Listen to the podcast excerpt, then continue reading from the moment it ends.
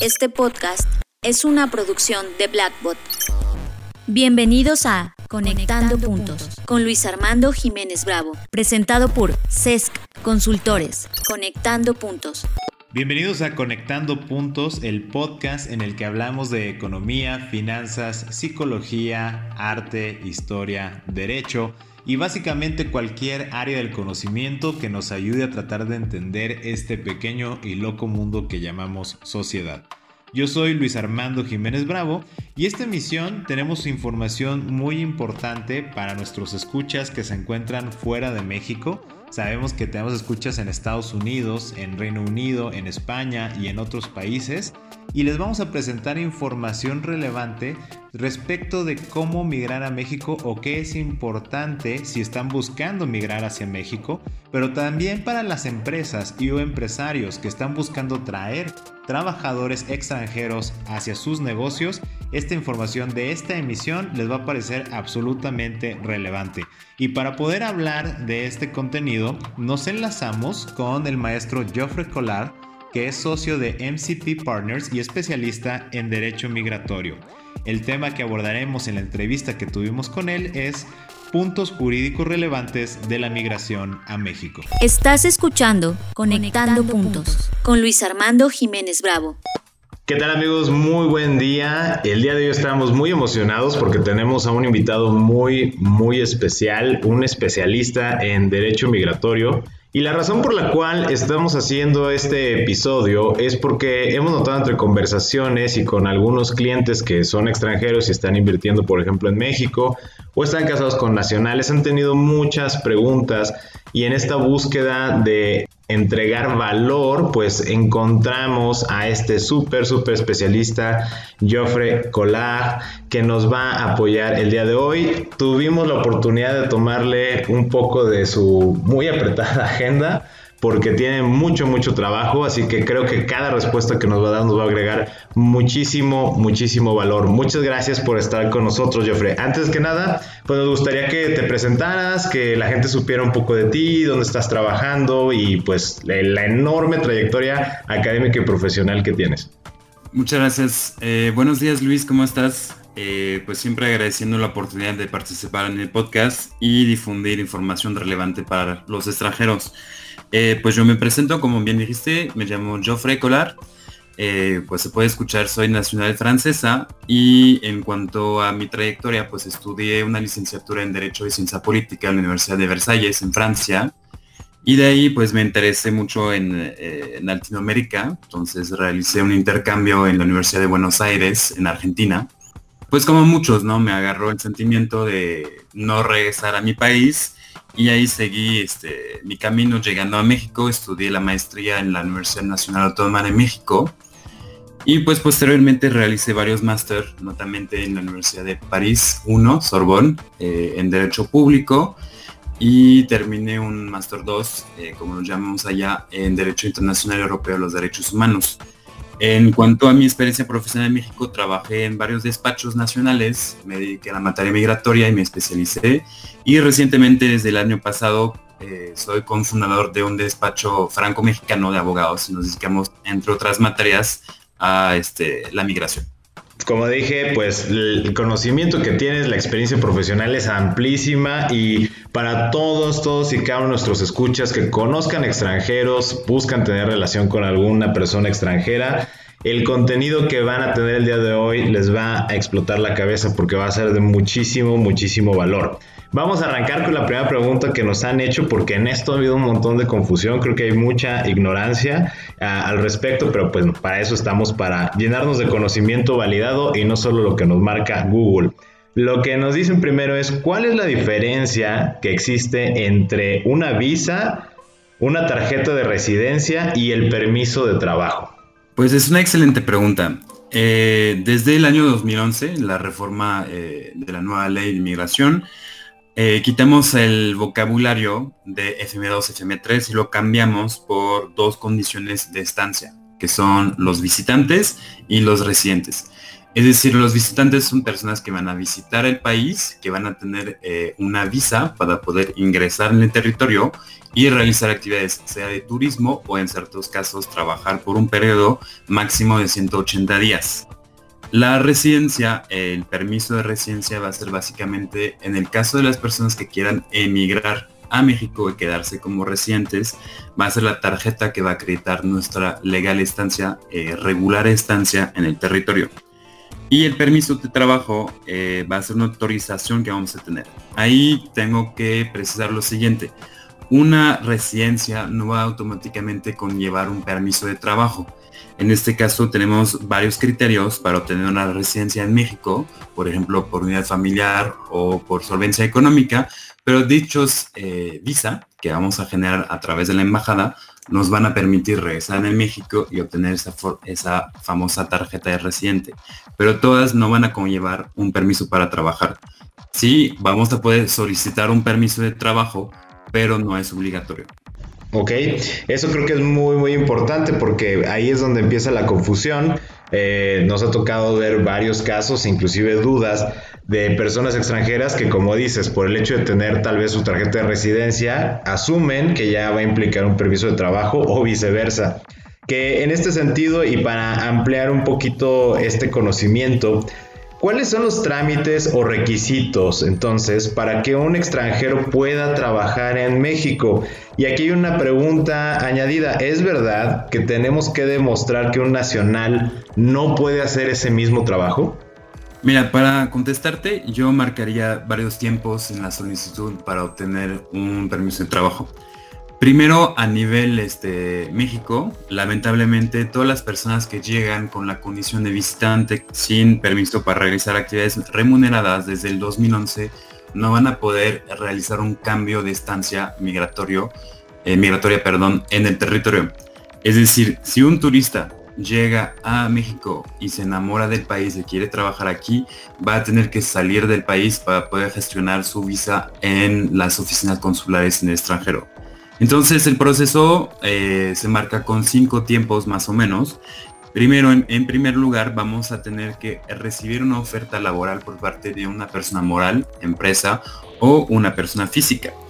Dicha persona moral o física para poder contratar a un extranjero necesita solicitar a la autoridad migratoria una constancia de empleador, es decir, una autorización que les va a proporcionar el Instituto Nacional de Migración que nos va a permitir contratar extranjeros.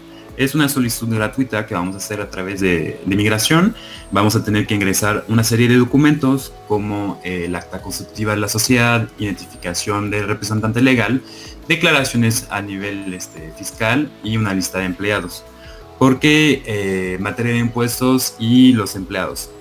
Pues obviamente la autoridad migratoria va a vigilar que no existan empresas fantasmas que están expidiendo autorizaciones falsas a las personas.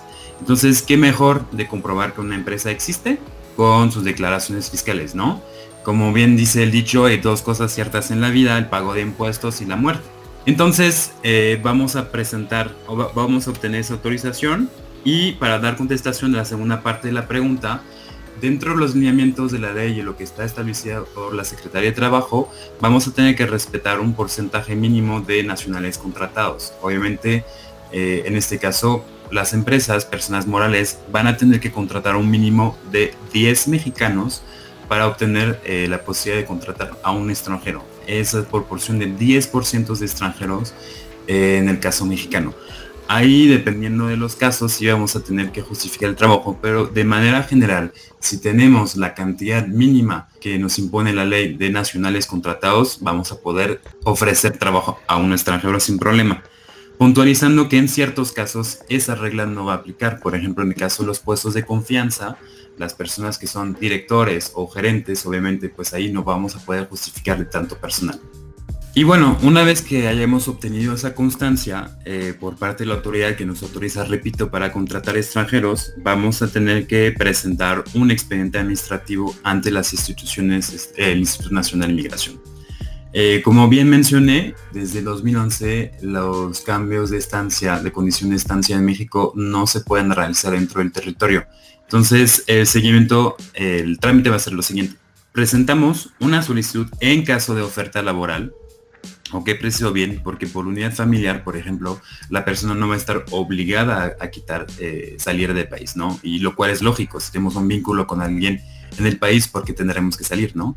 Entonces, en el caso de oferta laboral, vamos a ingresar el, el expediente administrativo ante el Instituto Nacional de Migración la institución va a verificar eh, si la empresa existe, si tiene actividades y ahí vamos a obtener una autorización por parte de la autoridad. Esa autorización que van a emitir con un número NUT, es un número de referencia de trámites migratorios, con eso nos va a permitir gestionar una cita con la autoridad consular más cercana y de su elección. En el caso de no ser nacional del país, por ejemplo, un francés que quiera trabajar en México, puede gestionar una solicitud de cita a través del portal Mexitel en Estados Unidos, toda vez que pueda acreditar su legal instancia, ¿no? su correcta estancia en el territorio eh, estadounidense con su visa de turista. Eh, tenemos entonces a partir de la autorización un periodo de 30 días para poder eh, gestionar esa cita y acudir a dicha cita. Una vez que nos encontramos en la autoridad consular, ahí nos va, vamos a presentar una serie de documentos y ellos van a corroborar el motivo de nuestro viaje, ¿no? ¿Para qué, ¿Por qué queremos ir a México? Si queremos trabajar, cuáles son los documentos que vamos a este, presentar para obtener esa famosa visa, ¿ok? Que va a ser conforme a la solicitud que vayamos a generar. Si yo quiero eh, llegar por inversionista o solvencia económica, va a ser una, una visa para ello si quiero ser, eh, si quiero trabajar, vamos a solicitar una visa de residencia temporal por oferta laboral. Preciso eso porque es muy importante. Eh, obtener una oferta laboral no va a generar automáticamente una visa. Eh, lo preciso bien es a criterio de la autoridad consular. Es dependiendo de los documentos que vamos a aportar que vamos a obtener sí o no una visa por parte del consul, ¿no? Entonces sí, es un, tema, porque a, veces este, las personas pueden presentar mal un expediente, les negan ese derecho y no entienden. Es como, pues yo tenía la oferta, todo estaba bien, pero pues me negaron mi visa. Una vez que tengamos esa visa, que va a tener un costo promedio de 40 dólares dependiendo de las eh, oficinas consulares, vamos a poder regresar al territorio mexicano dentro de los 180 días y ahí vamos a pasar por eh, migración en el aeropuerto. En el aeropuerto lo que vamos a tener, pues como bien sabrán los extranjeros, nos, presentan una forma múltiple migratoria la FMM, que vamos a indicar que venimos para trabajar en el caso de oferta laboral y la autoridad nos va a sellar ese FMM para efectos de canje. Ese famoso canje es el intercambio de la visa por una tarjeta de residente temporal, dependiendo del concepto que hayamos solicitado. Y tenemos 30 días una vez que hayamos llegado en el territorio para realizar ese canje, acudiendo a las autoridades locales para poder este, hacer ese cambio. Esta parte que, comentas, eh, quiero, me señalaron tres puntos muy importantes de lo que estoy diciendo. Número uno, ser conscientes del tiempo que conlleva. Número dos, de todos los documentos que se tienen que integrar. Ahí mencionabas algo muy importante. El integrar de manera adecuada todos tus documentos para que, bueno, en este criterio que va a tener la parte consular, pues la respuesta sea naturalmente lo que buscamos favorable. Y número tres, pues eh, insisto que todo este proceso siendo tan complejo que aunque lo has narrado de una manera muy concreta y creo que muy digerible, definitivamente se requiere un acompañamiento jurídico especializado para no estar indefenso ante todas estas cuestiones, ¿no?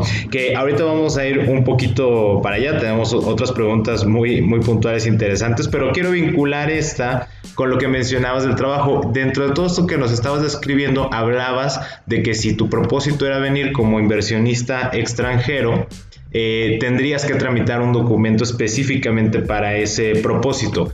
¿El proceso es igual? ¿Tiene diferencias? ¿O este, qué es lo que podemos cambiar ahí este, para un extranjero que únicamente tiene la intención de venir como inversionista a México? Muy buena pregunta. En el caso, como dije, de oferta laboral, vamos a tener que gestionar eh, la solicitud en primer lugar a través de las oficinas del INM, Instituto Nacional de, México, eh, de Migración, perdón en México o en la ciudad donde esté, esté trabajando la empresa, ¿no? En el caso de inversionista y la otra opción de solvencia económica, eh, la solicitud se va a realizar directamente a través de la, de la sección consular de la Embajada de México. Por inversionistas, eh, ¿qué estamos hablando? Pues personas que van a invertir en México, que van a comprar capital de una sociedad, que van a crear una sociedad en México. En este caso vamos a tener que solicitar a través de la embajada la visa de residencia por eh, inversión. En este caso, la autoridad nos va a requerir una serie de documentos, obviamente comprobando la inversión, ¿no? Que sean pólizas jurídicas o este, constitutivas, actas constitutivas en el caso de constituir una sociedad en el territorio mexicano.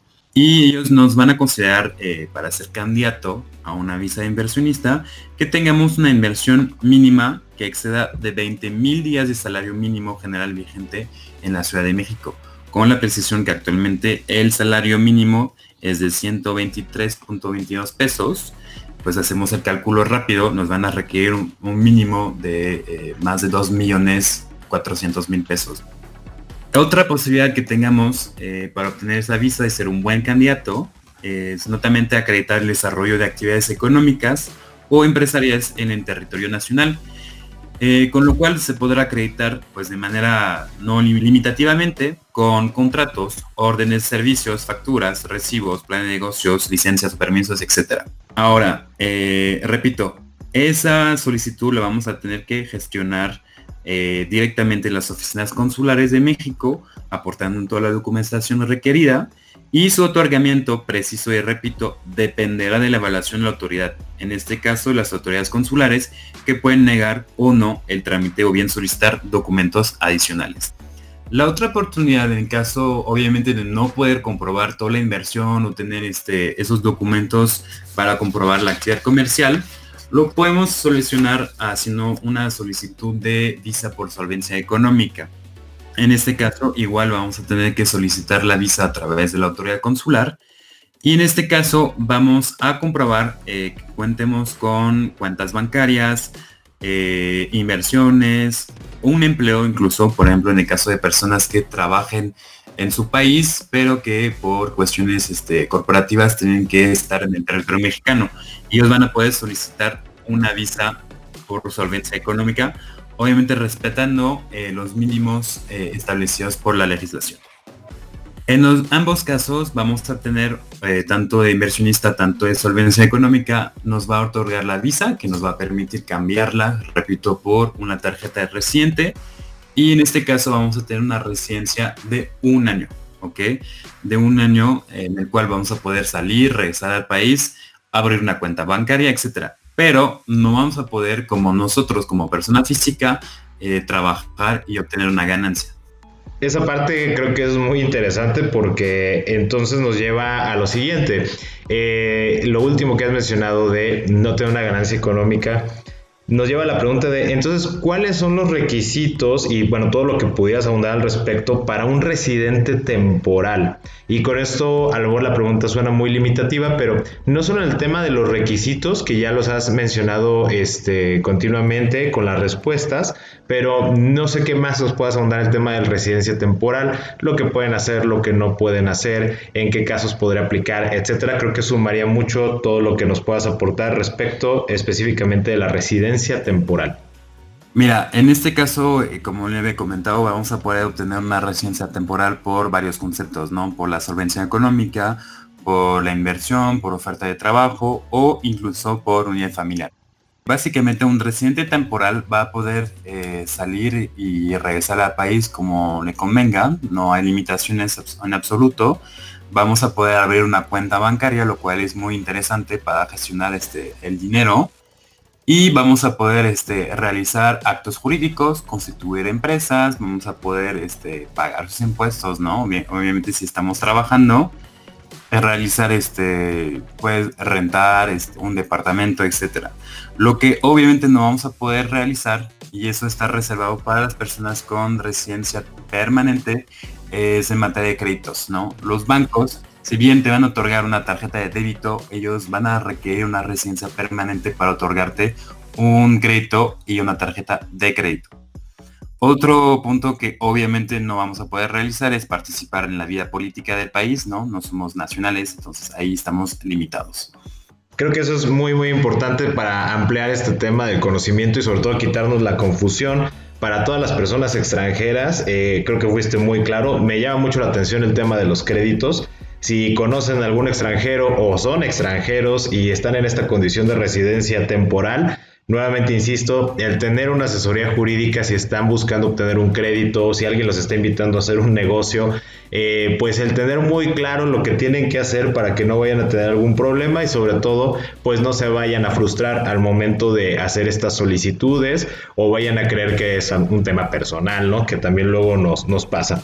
Y de aquí quiero este, comentarlo ya con todo lo que has dicho de lo que se puede hacer, lo que no se puede hacer y toda esta información valiosa que nos has compartido. Desde tu experiencia personal, profesional, con todo esto que nos has dicho, ¿cuáles han sido los errores más comunes que has visto en los extranjeros, eh, en México, de las consultas que te han hecho? ¿Cuáles han sido los errores más comunes que has notado y que dices definitivamente debieron haber invertido en una asesoría preventiva porque todo esto lo están haciendo mal y a lo mejor se están cerrando puertas para hacer algún tipo diferente de acto jurídico, ¿no? Es, una excelente pregunta. Eh, pues mira, yo el primer error común que veo es no informarse o informarse de manera equivocada, ¿no? El famoso Dios Internet, todo el mundo se informa con las redes, con lo que publican este, en Facebook y es el error más común. Las personas tienen desinformación o incluso lo llamamos intox, ¿no? El problema de Internet vamos a tener un montón de información, no toda la información es eh, verídica, hay muchas que son falsas y sobre todo en materia migratoria vamos a encontrar información que no está actualizada. Por ejemplo, este, documentos que fueron emitidos por la autoridad anterior a la nueva ley de inmigración. Obviamente esos documentos, como establecen los regímenes anteriores, no están más vigentes y la gente se puede equivocar. Eh, segundo error más común, derivado de la desinformación, las personas, eh, como le había comentado, no se puede realizar un cambio de estancia migratoria en el territorio. Entonces, pues muchas personas que no saben ese detalle llegan a México, se enamoran del país y pues obviamente quieren trabajar aquí, ¿no? Y pues llega el momento de, buscar trabajo y de presentar su currículo. Y si bien eh, muchos extranjeros que lleguen al país tienen muy buen currículo, muy buena experiencia y un perfil muy interesante para las empresas, pues llega la pregunta de saber si tienen un permiso de trabajo. Y eso, pues, en muchos casos descartan automáticamente a los candidatos. Porque eh, por dos razones. Primero, por cuestiones de tiempos. Lamentablemente el Instituto Nacional de Migración tiene mucha carga de trabajo y no se pueden respetar ahorita los tiempos de entrega los permisos lo cual nos conlleva ahorita hasta incluso espera de seis meses para obtener un permiso de trabajo, lo cual no es viable para una empresa. Nadie va a poder contratar este, a alguien dentro de seis meses. O si vengo es para trabajar lo más pronto posible. Y segundo, eh, un miedo por parte de las empresas, ¿no? De obtener esa famosa constancia de empleador, porque pues tenemos que presentar una serie de documentos que son eh, delicados, ¿no? Las declaraciones fiscales, pues siempre da miedo, ¿no? Eh, a todo el mundo. Si bien eh, tenemos que presentarlo, lo repito, es para comprobar que existimos. el Instituto Nacional de Inmigración no se va a meter con el SAT y si estás haciendo bien o no tus declaraciones, ellos no, no les importa y no les incumbe tampoco. Entonces, pues primer freno para obtener un permiso de trabajo, entonces pues nos puede llevar un poco de desesperación, ¿no? De tener entrevistas muy buenas, muy buenas ofertas y a fin de cuentas este, no somos, somos rechazados. Y salir del país, ¿no? Que representa un costo. Es un costo adicional, ¿no? Imagínense estar en un territorio sin poder trabajar y además tenemos que pagar un viaje y una estancia en el extranjero. Eso nos complica bastante. Y eh, tercer error es al momento de ingresar los documentos. Eh, muchas personas por no querer asesorarse van a realizar un expediente administrativo mal hecho. Es decir, se van a equivocar en el nombre de la empresa o les falta un documento, lo cual obviamente va a derivar una negativa por parte de la autoridad. Esos son los tres errores más comunes que encuentro este, en, en la práctica. Y un último detalle, pues sería un comentario personal, pues asesorarse con personas competentes, ¿no? De no ir con cualquier abogado, porque es una materia compleja que conlleva mucha práctica, no es nada, más lo, lo, legal, ¿no? Lo que marca la ley, su reglamento de los lineamientos, sino la práctica de cómo se tiene que presentar un expediente administrativo, cómo se tiene que integrar, ¿no? Y sobre particular, pues si vamos a ir con un profesional, este caso sería mm, eh, revisar bien que la persona esté trabajando en la materia y eh, protegerse como cliente pidiendo un contrato, ¿no? un, convenio eh, de honorarios con la persona, ¿no? estableciendo cuál va a ser el trabajo por parte del profesionista y cuáles son los honorarios a cargo del extranjero. Creo que todo lo que has comentado es muy valioso y, quiero complementarlo con un dicho mexicano que es lo barato sale caro. Y luego, este, has dicho algo muy importante, ¿no? También tenemos el caso en México muy común de los coyotes, ¿no? El coyotaje, de hecho, en todas las materias jurídicas se vive ese tema. Eh, y aquí hay dos partes, ¿no? Porque, digo, dejando el, tema de si son coyotes o no, es la parte de tramitología. Eh, ahorita comentabas algo, o sea, no solo es leer la ley, también hay que tener la práctica, la experiencia, pero también si alguien llega y se presenta y dice, oye, yo he hecho, no sé, 100 trámites de estos, pero le falta esta actualización jurídica, el estar investigando, el estar leyendo, pues de un lado o del otro, tanto si solo lee la ley como si solo se ha metido a los trámites, pues está incompleto, ¿no? Un buen profesional que te puede asesorar debe traer estas dos partes conjuntas y sobre todo el estar dispuesto a invertir, porque por lo que comentas estamos hablando de eh, cualquier asesoría que yo pueda invertir me va a prevenir un montonal de costos, desde vuelos o viajes en, automóvil, riesgos personales, si me tengo que desplazar a un cierto lugar, me puede este, también evitar un tema de, sabes que yo tenía muchos planes aquí en el país y resulta que ni siquiera me dejaron entrar. Y hay un montón de situaciones que nos pueden prevenir. Cuando hacemos la ponderación costo-beneficio, pues yo digo, cualquier asesoría que tú puedas pagar te resulta gratis en comparación de todo lo que te puede costar las consecuencias de estar haciendo las cosas mal. Y ni se diga el pensar que estás cumpliendo con todo y resulta que metiste mal un documento, te rebotan y entonces, bueno, no solo está el tema de los costos, el tiempo, sino la frustración de creer que ibas a tener algo positivo y por no haber tenido una buena asesoría, pues te rebotan este tema. Que aquí ya lo quiero este, vincular con eh, nuestra última pregunta que teníamos preparada respecto a asesoría preventiva y o correctiva eh, ¿qué tipo de acompañamiento o asesoría ofrecen ustedes desde MCP Partners en derecho migratorio? Pues mira, en primer lugar realizamos una evaluación de la situación de la persona. Tomamos un primer contacto para saber cuál es el tipo de visa que va a requerir la persona, cuál es su situación, si está eh, queriendo trabajar, si cuenta con oferta laboral, si está de turista, si está dentro de su estancia regular también, porque hay muchas personas que lamentablemente quedan, eh, vienen a México y pues se les pasa eh, el tiempo determinado de 180 días de estancia regular en el territorio. Y basado en eso, realizamos una propuesta para personas, explicándoles, mira, dependiendo de tu situación y cómo se está planteando el caso, tenemos esta solución para ti. Eh, te vamos a acompañar eh, en, este, en este viaje ¿no? de, lo, migratorio. Eh, ¿Por qué un viaje? Porque, pues, obviamente realizar trámites con autoridad migratoria siempre conlleva una cierta cantidad de estrés eh, de estar justificando por qué queremos estar en México frente a personas que pues reciben diario a miles de personas que pueden estar cansadas, que pueden estar enojadas, entonces nunca es muy agradable. Y eh, la asesoría consiste, eh, pues nosotros, por parte del despacho, ingresar el expediente administrativo de manera debida con todos los documentos para maximizar el potencial de obtención de una visa y en su caso después de una residencia por parte de INM México y luego este, instruir a las autoridades consulares que se va a realizar este trámite y preparar a la persona, ¿no? ¿Qué, es lo que va a tener que presentar, cómo va a tener que presentarlo. Y por fin acompañarlo también para realizar su canje a nivel este, migratorio con los en de territorio para obtener su tarjeta reciente. Pero básicamente, y para resumirlo, es un ahorro de tiempo, de estrés, de energía y un ahorro económico también. 100% creo que lo has dicho realmente todo, eh, me ha parecido excelente.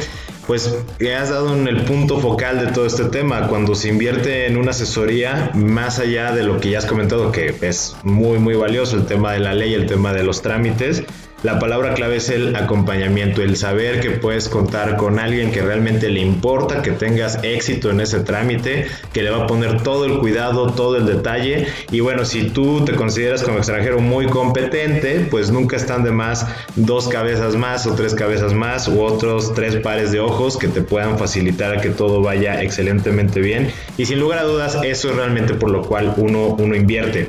No sé si quieras algo más que agregar respecto a toda esta charla tan interesante de que nos has dado respecto a derecho migratorio aquí en México. Eh, me gustaría como precisar un último punto que no está determinado dentro de la ley y su reglamento, que son los famosos PBT, ¿no? Son permisos vacaciones trabajo, que ahí pues es caso por caso, ¿no? Son eh, acuerdos bilaterales que fueron firmados entre los países y pues hablando en mi caso pues Francia-México fue firmado en 2006. Eh, dependiendo obviamente de la literalidad de cada acuerdo, eh, por lo general se otorga la posibilidad para los extranjeros de beneficiar de ese programa para las personas de menos de 30 años que quieran tener una estancia de 12 meses en el territorio mexicano. En este caso vamos a tener que cumplir con una serie de requisitos que nos impone este, el acuerdo. Vamos a tener que comprobar, eh, por ejemplo, una solvencia económica y eh, focalizar bien y atraer la atención sobre el vocablo que están utilizando. Permiso, vacaciones, trabajo. En el caso mexicano, si bien eh, estamos hablando de trabajo, en realidad no, va no vamos a obtener un permiso de trabajo automático. Es decir, nos van a otorgar una residencia de un año que nos va a permitir vivir en México y si queremos trabajar de manera este, adicional, ¿no? Este, vamos a poder solicitar un permiso de trabajo, porque la lógica del PBT es una estancia larga, comprobando que tenemos una solvencia económica y en dado caso, si encontramos un trabajo, vamos a poder solicitar un permiso de trabajo en México. Ojo, sobre esto los PBT son de una duración de un año y ahí no hay posibilidad de quedarse con eh, el mismo permiso. En este caso, después de un año tendremos la obligación de regresar a nuestro país. O si bien eh, queremos quedarnos más tiempo, tendremos que solicitar un nuevo permiso de residencia bajo otro concepto que no sea eh, el acuerdo bilateral. Eso por una parte. Y pues por otro lado, estamos preparando actualmente un eh, manual ¿no? del buen extranjero en el cual vamos a incluir no más trámites migratorios, sino todo lo que incluye ser extranjero de México, ¿no? Migración, obviamente, inversión extranjera, lo que conlleva eh, la parte fiscal o incluso seguridad social, ¿no? ¿Cómo voy a pensionar? ¿Qué es lo que voy a tener eh, para mi pensión en México si estoy trabajando? ¿Y qué pasa si me rehuso a mi país con ese fondo de pensión, las, las famosas AFORES, ¿no? Eso está en preparación esperemos que dentro de unos meses podamos este, promocionar ese manual para poder ayudar a más personas.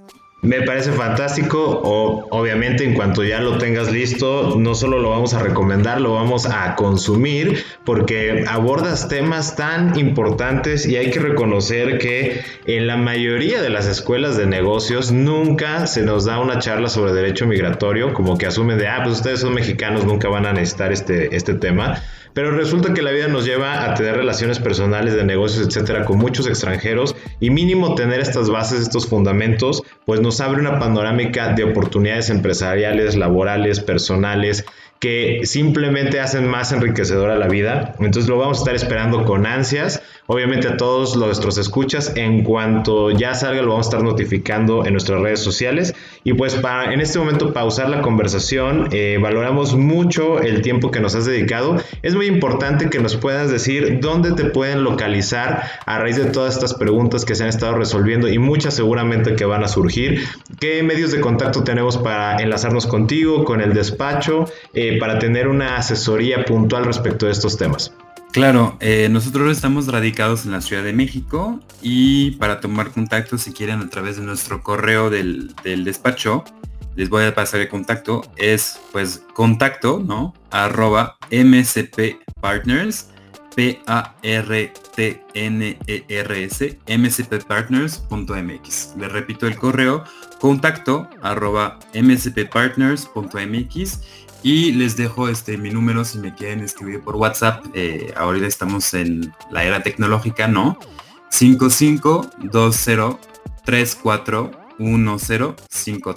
Repito mi número 55 2034 1053 55 20 34 10 53 y con todo gusto les estaremos atendiendo un horario eh, de lunes a viernes de 9 a 6 de la tarde y en los sábados de 10 a 2 de la tarde. Con todo gusto le apoyamos este, con asesoría y para orientar a las personas que tengan este, el interés de quedarse a vivir en México. Excelente, pues ahí están los datos de contacto, de todas maneras los vamos a estar poniendo en la descripción de este episodio para que los puedan tener presentes. Muchas gracias por el tiempo que nos has dedicado, esta información es impresionante, tiene muchísimas aplicaciones y valoramos enormemente que hayas estado con nosotros, Jeffrey. Muchísimas gracias. Estás escuchando Conectando, Puntos con Luis Armando Jiménez Bravo. Como ha sido costumbre en todas estas entrevistas, quisiera, antes de pausar nuestra conversación, hacer algunas conclusiones de la información muy valiosa que nos hizo llegar el maestro Geoffrey Collar con todo este tema del derecho migratorio. Ya en otro episodio hemos hablado de pues cuál es el sentido de la migración, por qué la gente se mueve de un lugar a otro. Y consideramos que es muy importante dentro de este fenómeno natural de la migración el que estemos bien asesorados. Ahorita hablamos del caso mexicano, si quieren llegar a México, pero lo mismo va a suceder si quieres emigrar a otro país. Es muy importante que tengas asesoría de un especialista jurídico migratorio para que puedas tener una estancia agradable y sobre todo no estar conteniendo situaciones. Hemos tenido casos, por ejemplo, de clientes que son, por ejemplo, de Canadá, migran a Estados Unidos y tienen una idea de su sentido migratorio, pero no le dan la relevancia, no le dan la importancia, comienzan a asociarse con personas, inclusive empiezan a hacer negocios en Estados Unidos y luego les llegan este, algunas cartas de invitación o correcciones de su situación migratoria, algunas ya con un sentido de amenaza de pues se te va a vetar un número de años eh, si continúas esta situación y no la regularizas.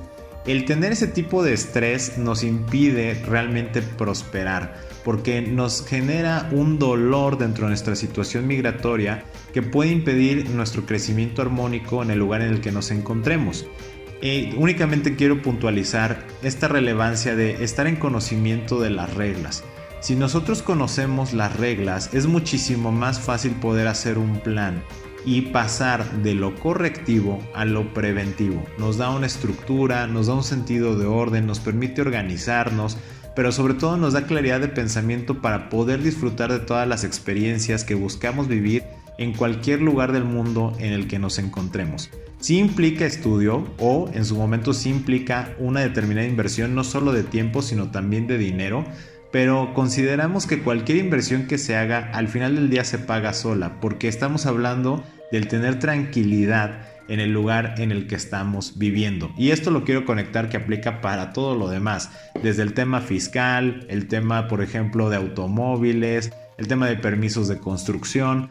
Entre más y mejor conozcamos las reglas y tengamos ese acompañamiento, de manera más sensata podremos hacer un plan y con mayor razonabilidad establecer metas, objetivos sin ser obstruidos por no cumplir con todas estas situaciones o por una ignorancia personal. Estás escuchando Conectando, Puntos con Luis Armando Jiménez Bravo.